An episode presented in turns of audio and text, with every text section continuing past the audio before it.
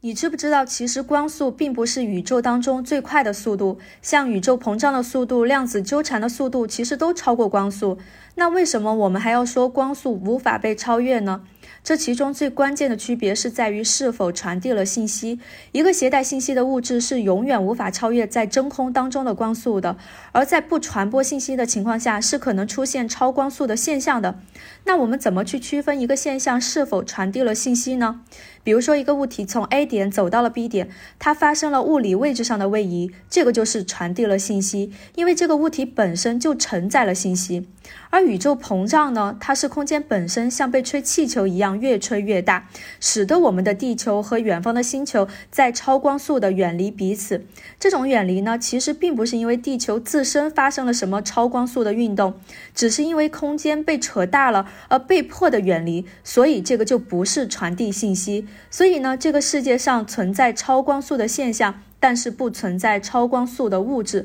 这个呢就是超光速的现象。